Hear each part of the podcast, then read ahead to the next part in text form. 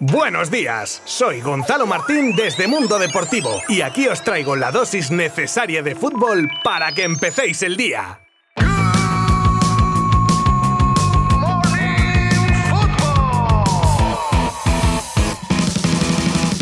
Pues hoy martes comenzamos nuestro Good Morning Football con los premiados ayer en la gala de Best de la FIFA con alguna o alguno que repetía y con nuevos premiados. En los premios más importantes o al menos que más atención atraen son al mejor y a la mejor jugadora. Y en este último galardón no ha habido discusión alguna y Alexia Putellas hace pleno de premios. En la categoría masculina esta vez se alzaba con el triunfo Robert Lewandowski. Pero aparte también se entregó el de Best a la máxima goleadora que se llevó Christine Sinclair al máximo goleador para Cristiano Ronaldo, el mejor entrenador se lo llevó Thomas Tuchel y la mejor entrenadora fue para Emma Hayes, con lo que estos premios se quedan en Chelsea. El mejor portero fue para Edouard Mendy, la mejor portera para Christian Endler, The Best al Fair Play se lo llevó el equipo médico de Dinamarca y por último el The Best a la mejor afición, en este caso fue a las mejores aficiones, ya que compartieron el premio las hinchadas de Finlandia y Dinamarca.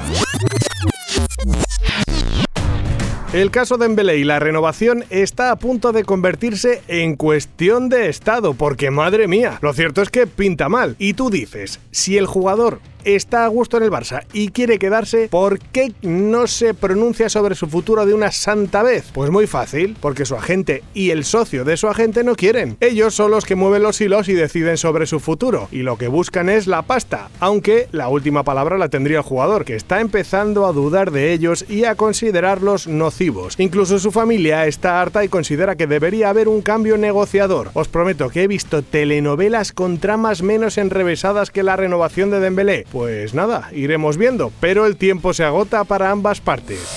Y de bomba en bomba y tiro porque me toca. Ahora nos llega desde Bélgica, concretamente de la mano del periodista Sacha Tabolieri, y nos dice que Hazard estaría dispuesto a dejar el Madrid en este mes de enero. Eden no cuenta para Ancelotti y aunque a estas alturas su mercado es reducido, los nombres de Chelsea e incluso Newcastle podrían ser destino del delantero belga. Parece que a Samuel Untiti le ha mirado un tuerto. Desde hace años, diría yo. No cuenta mucho deportivamente hablando. Ha sufrido varias lesiones, siempre en la rampa de salida, silbidos desde la grada. Y ahora de nuevo se vuelve a lesionar y tendrá que pasar por el quirófano por una fractura en su pie derecho. A falta de nuevos partes médicos, se estima una baja del central de hasta tres meses.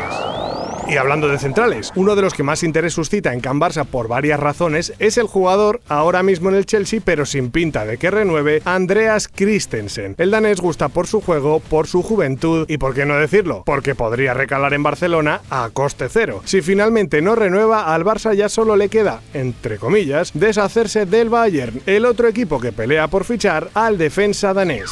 Anthony Martial podría remover un poco el mercado este de invierno, ya que es sabido que quiere salir del United e incluso de Inglaterra, ya que ha rechazado a día de hoy ofertas de Newcastle y Tottenham y estaría pendiente de equipos como Sevilla, Juve o el propio Barça, que depende de cómo acabe el tema de Dembélé para que se ponga en marcha la maquinaria para fichar. La Roja, con Luis Enrique a la cabeza, acabará con 18 años de ausencia en territorio catalán con el amistoso que jugará el 26 de marzo en el estadio de Cornellá el Prat. Su rival será Albania y la Real Federación Española de Fútbol ha comunicado que tres días después jugarán otro amistoso, esta vez en La Coruña y contra Islandia.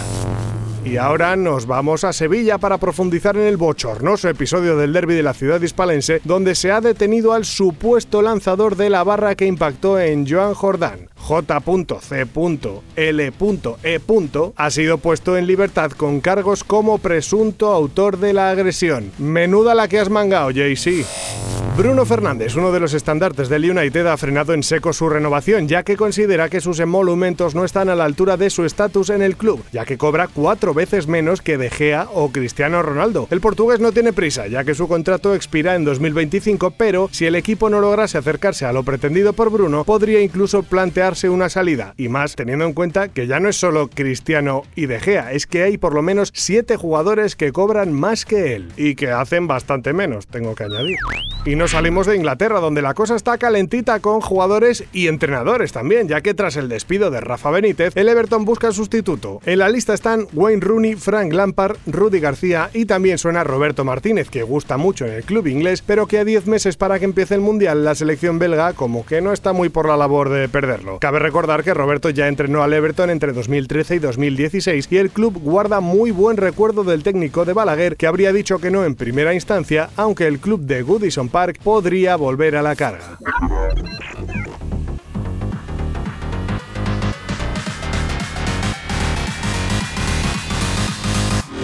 Y hasta aquí el Good Morning Football de hoy. Recordaros que tenemos partidos de la Liga Santander, como son los enfrentamientos entre el Betis y el Alavés a las 8 de la tarde y el Cádiz y el Español a las 9 y media, y que podréis seguir desde la web de Mundo Deportivo y nuestras redes sociales. Mañana os espero con más cositas. Gracias por estar un día más al otro lado. Adiós.